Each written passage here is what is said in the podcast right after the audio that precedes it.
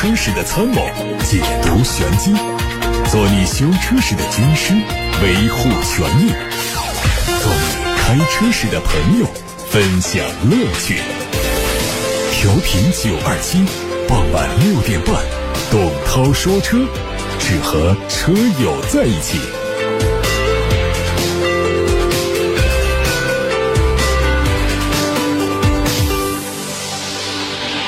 各位晚上好，我是董涛，欢迎在这个时候听我说车。大家有关于选车用车的问题，现在可以发到直播间来。我们先看新闻。据中国汽车流通协会预计，二零二二年十二月的国内乘用车零售总量大概是两百三十万辆，相比十一月份增长超过了百分之四十。国内乘用车市场明显在回暖，预计二零二二年全国汽车累计销量接近两千七百万辆。流通协会还表示，随着十二月防疫新十条政策的出台，全国防控政策全面优化，汽车市场回补的效应正在显现，消费需求正在稳步释放。我国汽车销量在二零一七年的时候达到了两千八百多万辆的峰值，二零一八年开始进入到调整期。流通协会表示，二零二三年我国汽车销量有望恢复到二零一七年的水平，保守估计将近两千八百万辆，乐观估计呢会有两千八百五十万辆。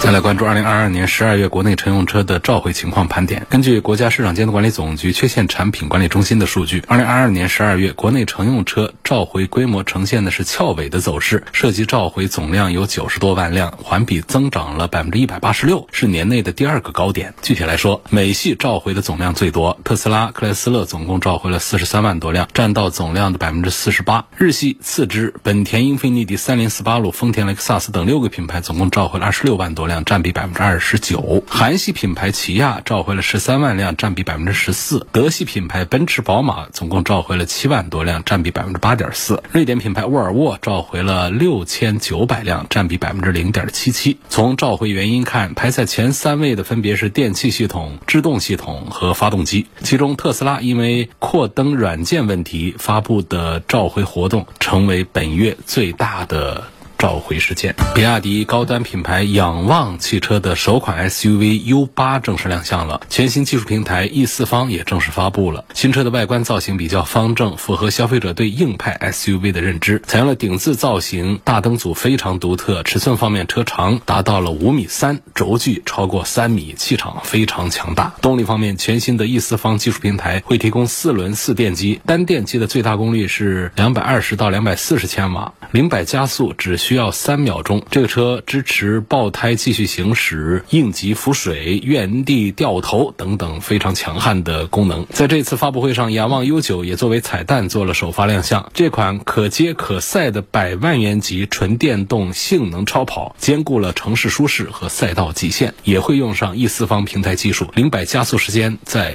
两秒级别。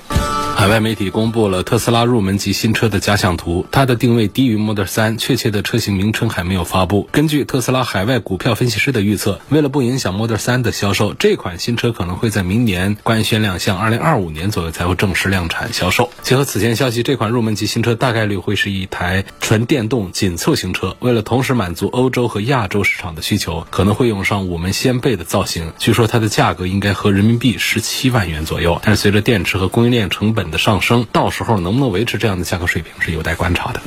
日前，在二零二二年沃尔沃年终业绩沟通会上，沃尔沃大中华区销售公司总裁向媒体发布了二零二二年沃尔沃在大陆的销量十六点二万台，预计全年市场占有率是百分之六点四，相比去年增长了百分之零点一。另外，二零二三年沃尔沃还将在中国发布四款电动车产品，全新的纯电动旗舰 SUV EX 九零会是今年引进中国市场的四款电动产品之一，在。二零二三 CES 展上，索尼发布了旗下的新车，它会在二零二五年上半年开始接受预定，二零二六年春天在美国上市，下半年开始在日本市场交付。这个车是索尼和本田合作打造的。从之前发布的信息看，本田主要负责汽车的驾驶性能、制造技术、售后服务管理等工作，而索尼负责开发娱乐网络和其他移动服务功能。索尼和本田成立合资公司最初的想法是围绕索尼已经非常成熟的电子娱乐产品打造。一款新车。双方并没有把电动汽车最基本的三电系统作为研发核心，而无论索尼还是本田在三电系统方面都没有技术优势，因此新车会不会本末倒置还有待观察。在目前正在举办的广州车展上呢，广汽传祺承接集团布局未来的万亿广汽宏伟规划，派出巨浪混动四大王牌为首的多款明星车型参展，秀出电气化布局的成果。同时，年轻人的超级伙伴新一代的 GS 三影速正式发布，凭借时尚新潮的颜值和省大劲的高性价比，也许将会成为十万元级别 SUV 的最优解。广汽乘用车总经理张月赛现场表示，影速就是后疫情时代为消费者打造的一款高品质、高性价比的十万元级国民 SUV。影豹、影酷、影速，广汽传祺影系军团正式集结，他们各具特色，都是年轻人的移动超级伙伴。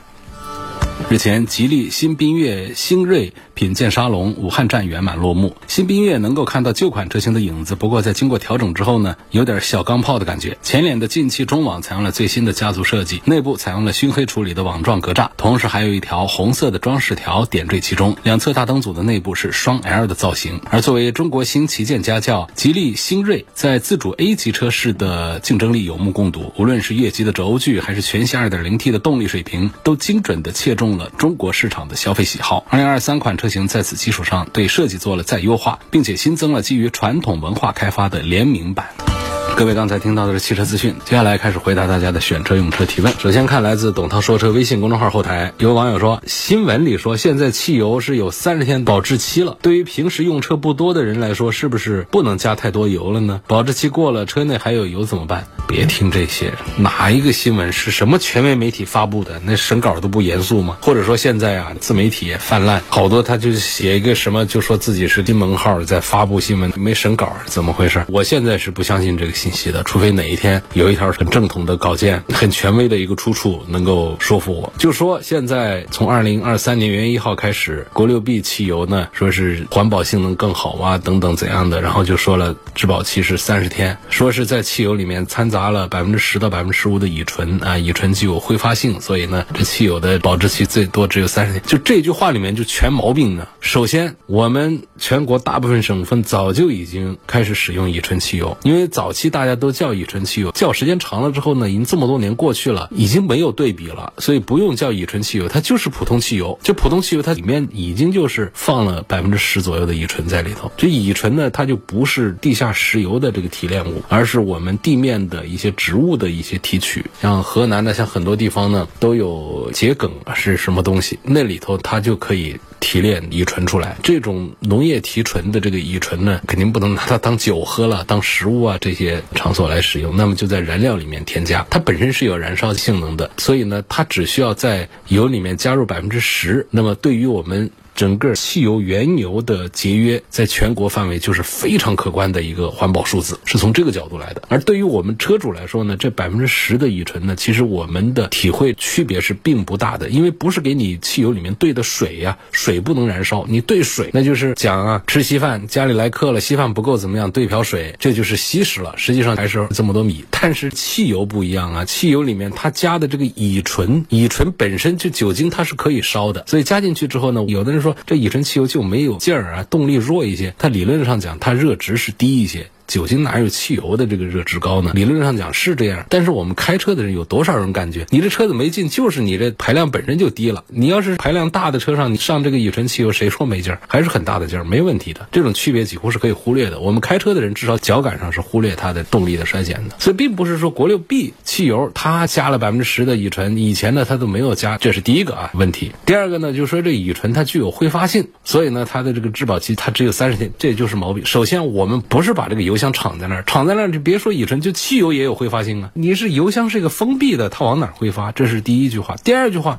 它只有百分之十，你挥发掉了，那不汽油还在吗？对不对？当然，这个说法就有点吵架的意思了。它总之那一句话，它的逻辑是不通的。但确实，我们看到有些新闻稿件，它就这么写的。那审稿人估计是啥也不懂，一看，哎呦，好有道理，把它发出去，而且还是一些有一点知名度的这些平台，那发出来，大家一看啊，新闻里说了，这汽油只有三十天质保期，这说法不准确啊。正常来讲的话呢，汽油如果我们讲科学道理的话呢，应该是三个月的质保期。而事实上，我们在生活当中，这话呢，就是大家要当做一个什么听呢？当做一个朋友之间的那种聊天那种劝告来听啊，不是一个正式的一个数据发布。就是我们平时，你说这个牛奶是昨天到期的，你今天喝这个牛奶是不是就拉肚子了？就是有一点点这样的出入的这个汽油，你说三个月的质保期，你到第四个月这个车就打不着了吗？我们多少人的车放了半年，一打就着啊？这有什么问题呢？所以这个就是那些科学道理啊，实验室的数据呢，供大家参考。说这个三个月的质保期，大家也不用说第一百天、第九十一天的时候，我们这车就打不着了，这汽油就变质了，我们就不能用了，用了对发动机就有伤害。其实这都不存在，你就当没有这个新闻的，没有那句什么质保期这个话的，你家里的车你正常开开，正常停停，就这样。所以这个国六 B 汽油，大家不用太担心，说这次变化是多么的巨大，我们的是不是要适应性的，我们要学习。一些知识，我们做一些这个用车习惯上的变化，根本就没有必要。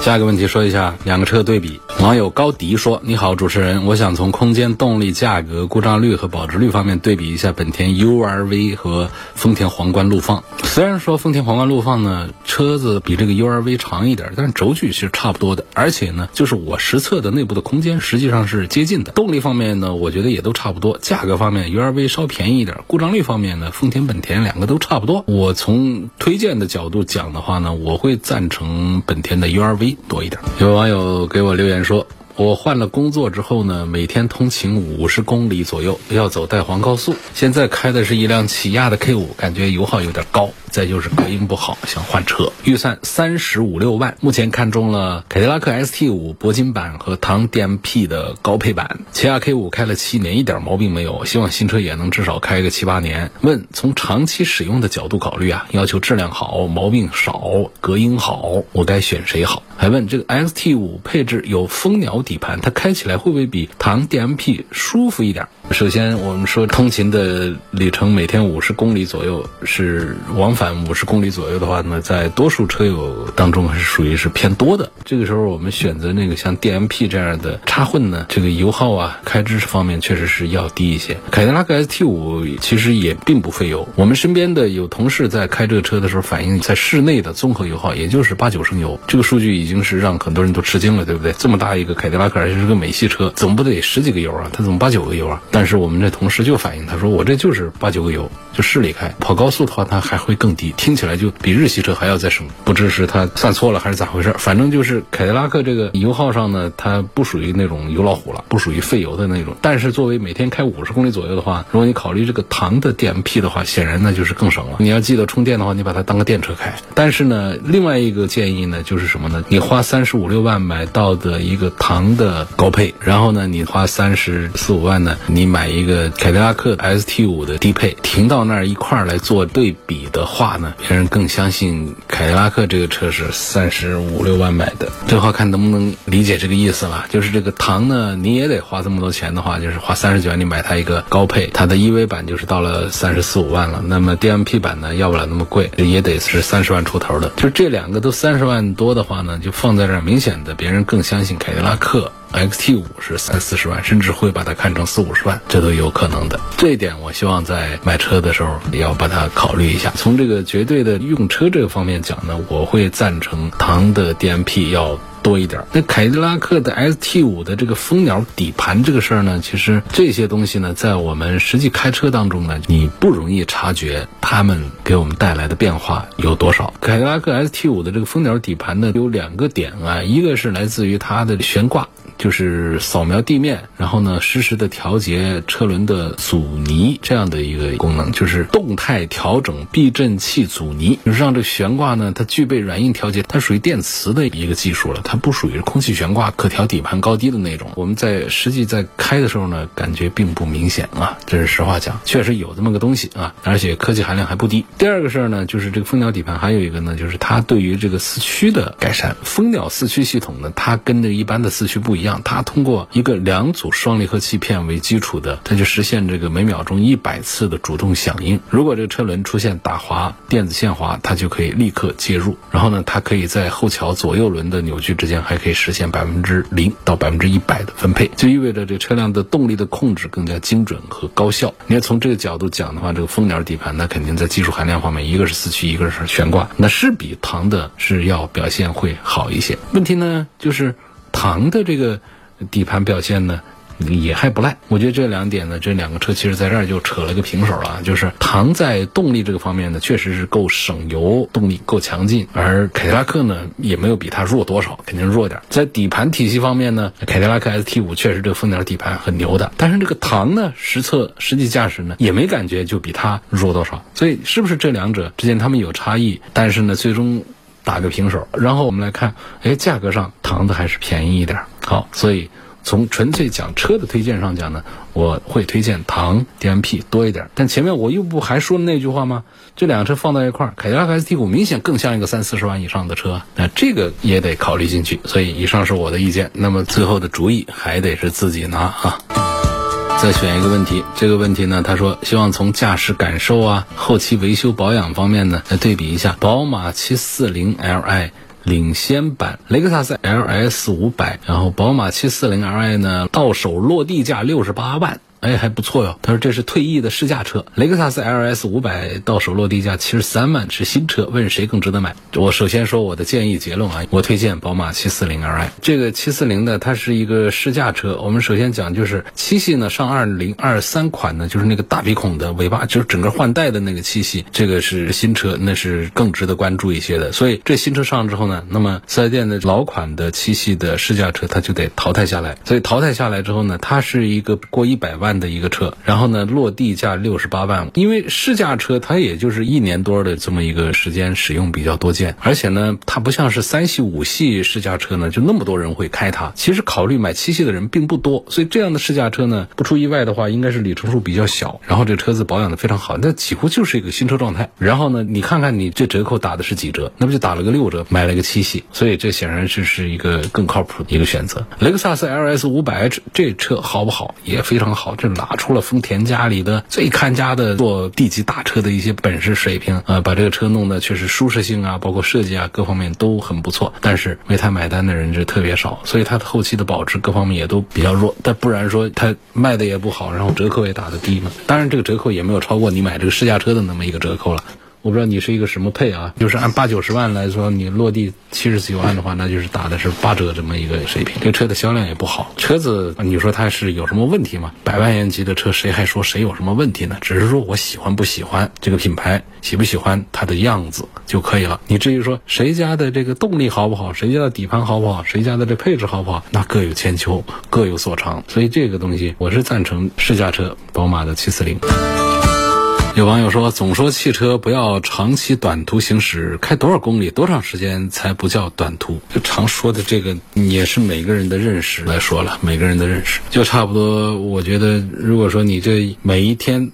上班的路上的动车的时间不超过十分钟的话，就叫做短途了，就几分钟就开到了。基本上我们的水温还没起来呢，你到了就停了。这种呢，电瓶的消耗也都会快一些啊。这个其他的发动机的一些磨损也比其他的是要多一些。就是你几乎总是在发动机的温度没起来的时候在用车，所以呢，油温没起来的时候，发动机的磨损是最大的。所以你总是在发动机磨损最大的时候用车，所以你还不如那些别人一出门就跑个十几公里的，跑个二三十分钟的就单趟上班。你可能你的车况呢，这种总是开这种很短途的，开的用的比较少的，同样的两年三年下来，你的车况未定有那种出门就开二十分钟的那种车况好。所以这就是说，这个短途的话，差不多就是我们以时间计就出门的话，如果说我们都不到十分钟的话，或者说公里数方面呢，就不到五公里的话，这种我们都可以把它叫做长期的短途的行驶。想添一台手动挡的车，二零二二款的经典轩逸一点六手动挡，二零二一款的博越一点八 T 的手动挡，还有二零二二款的马自达昂克赛拉的一点五升手动挡，注重耐用性，噪音小啊，异响少啊，一年两万公里，计划用五年以上，该怎么选择？为什么会计划添一台手动挡？这是我比较感兴趣的一个问题了。是一个喜欢开手动挡的好动的一个人士吗？一般来说，如果是一个喜欢驾驶机器的、喜欢开手动挡的，就基本上不会看这三个车。这有啥可看头？这三个车是给这样的人群准备的吗？不是。那么就是喜欢开手动挡那种驾控乐趣的，起码要考虑的是那种小钢炮啊那种玩的。然后我们就在看轩逸了，然后呢，我又看一个手动挡，这个我就不理解了，特别的不理解。就是你买这种车，就是买它的一个自动挡，就是简单的开一下，把车往那儿一停，就忘了车的这个事儿，就完全把车不当个事儿，就是买一个这样车来用一下就可以了。怎么又在他们身上要刻意的来追求一个手动挡？这个车的手动挡也不是说就是多好的手动变速箱，多好的一个驾驶感受啊，还是怎么回事？关键你现在就是是不是说，其实我是想追求它的一个最低配，所以我在考虑它的手动挡。这个我觉得也没有必要这个样子。你看在轩逸呢，它的最便宜的 CVT 跟那个最便宜的手动挡之间呢，只有几千块钱的一个价差。这几千块钱的价差之外呢，它其实除了这个变速箱不一样，它还在配置上也都有不一样。比方说那个手动挡，它就两颗安全气囊，方向盘当中有一个，然后副驾驶这边那个手套箱上面有一个，就俩气囊。我们说现在哪怕就说我们买一个七八万块钱的车，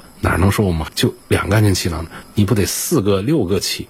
啊，四个起步吧，好不好？所以你要到了这个自动挡之后呢，到轩逸上的话呢，它就得是一二三四五六个起了，对不对？另外呢，还有其他的一些配置啊，它都没大多写。你要注意，它到自动挡它铝合金的轮毂了。你手动挡它是个钢的轮毂，这中间有没有价差的？是有的，包括其他有些配置。所以这一块就几千块钱，一个是自动变速箱 CVT 自动变速箱，一个手动变速箱，再就是还加上其他几样配置。这个自动挡 CVT 的显然是更划算呢。怎么说要追求是买这一个手动挡的车子去呢？打破一下啊，不赞成，不推荐，不建议。所以呢，到了这个博越啊，什么马自达、昂克赛拉这事儿上一样的，我觉得都应该去考虑买他们的自动挡。你要真是一个喜欢汽车、研究汽车、喜欢开手动挡玩，我其实我个人现在其实还缺一台手动挡的钢炮，但我就不可能来看这些的。所以我说意思呢，就是你很喜欢开手动挡的这种驾驶乐趣的这种朋友，其实也不大会来问我这些问题啊。说是董涛，你跟我推荐市面上还有几个小钢炮手动挡的？没有了。你如果是在关注这些，你在研究这些的话，你比我还清楚呢，比我还了解他们呢。所以基本上你来问我的话呢，问这个问题，提到轩逸啊、博越这些的话呢，就估计你可能也不是一个驾驶爱好者，就只是说是不是这个配置比较低、比较便宜、比较划算。我刚才给算个账，不划算，你就多花几千块钱，你得到的其他的更多的配置。今天我们就。